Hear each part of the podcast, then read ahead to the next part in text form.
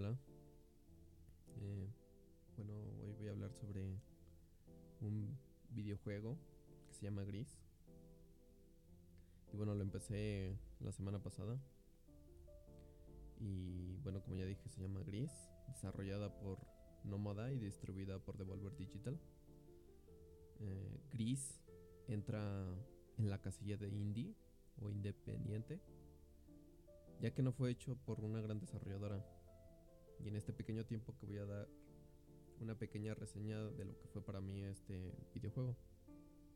Bueno, empecemos por el diseño, ya que al ver un avance en YouTube o,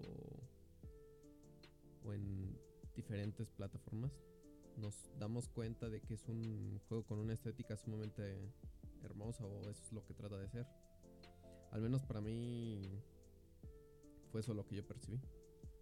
Pero es lo primero que llama la atención. La persona común a lanzar al aire la palabra videojuego piensan en Mario Bros, que es el referente más claro para la gente mayor. Para la gente un poco más joven, su ejemplo es Minecraft, ya que llegó a revolucionar la industria de los videojuegos. Con, una con otra estética o apariencia de pixel, muy cuadrada y bueno, cada quien tendrá su referente. Pero bueno, Gris tiene una estética o apariencia de dibujo sumamente diferente a lo que uno espera. Es completamente un dibujo. Es una pintura hecha a videojuego. Y como toda pintura que trata de transmitir algo, y aunque no entra en la casilla de pintura ya que no hay que olvidar que es un producto audiovisual, su objetivo es transmitir algo. Su objetivo desde mi perspectiva es que trata de transmitir la pérdida y sus fases de duelo. La ira, la aceptación, la negociación, la depresión. Y bueno, no quiero hablar más sobre la historia del juego ya que personalmente creo que no es un videojuego que quiera que sea divertido como otros juegos en el que te la pasas divertido. Es como cuando salimos con los amigos. Es una experiencia que su objetivo es plenamente pasarla bien.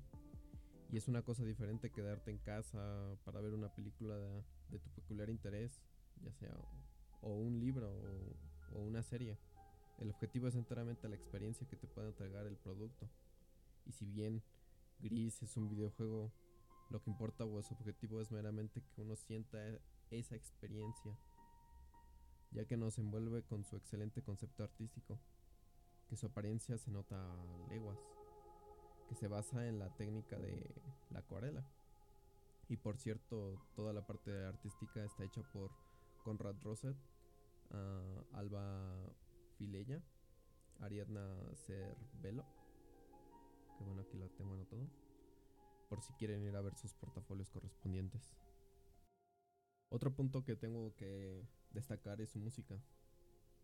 Eh, la banda sonora que está hecha por Berlinis y bueno, que si puedo, después cuando edite esto, estaré poniendo fragmentos de la banda sonora de Gris.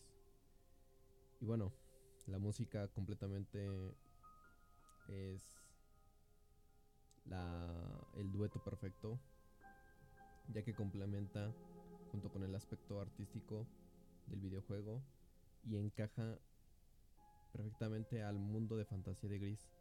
Cada cambio de nivel hay un nuevo tema, pero pareciera que fuera el mismo, ya que sigue con la misma temática y aprovecha muy bien los nuevos elementos que nos presenta conforme vamos avanzando en la historia de Gris. Pasando al lado de la jugabilidad, ya que sí, es un videojuego, es importante decir que Gris es un juego fácil. Es más, uno no puede morir o fallar, pero es por en sí Gris como ya dije, no trata de ser divertidos, su objetivo es contar una historia, ya que su experiencia es asombrosa. Todo el juego con su estilo de plataformas, así como Mario Bros,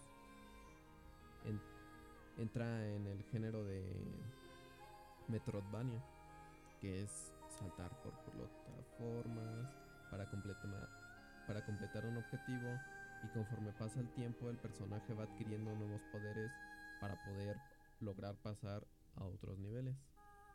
Y bueno, como conclusión, Gris es un videojuego, es un Metroidvania. Y aunque sea fácil, eso no es lo que por lo que uno va a querer quedarse y seguir jugando, sino su acabado artístico y eso nos hace preguntarnos si así como el cine, que es un arte porque trata de juntar todos los demás artes, nos hace preguntarnos, ¿los videojuegos son arte? Para terminar el juego, bueno, está disponible en computadora para PlayStation 4, Nintendo Switch, incluso hoy en día está disponible para teléfonos con sistemas operativos con Android y iOS. Y bueno, el precio varía dependiendo de cada tienda o plataforma para comprar. Pero bueno, está por debajo de 170 pesos mexicanos o 9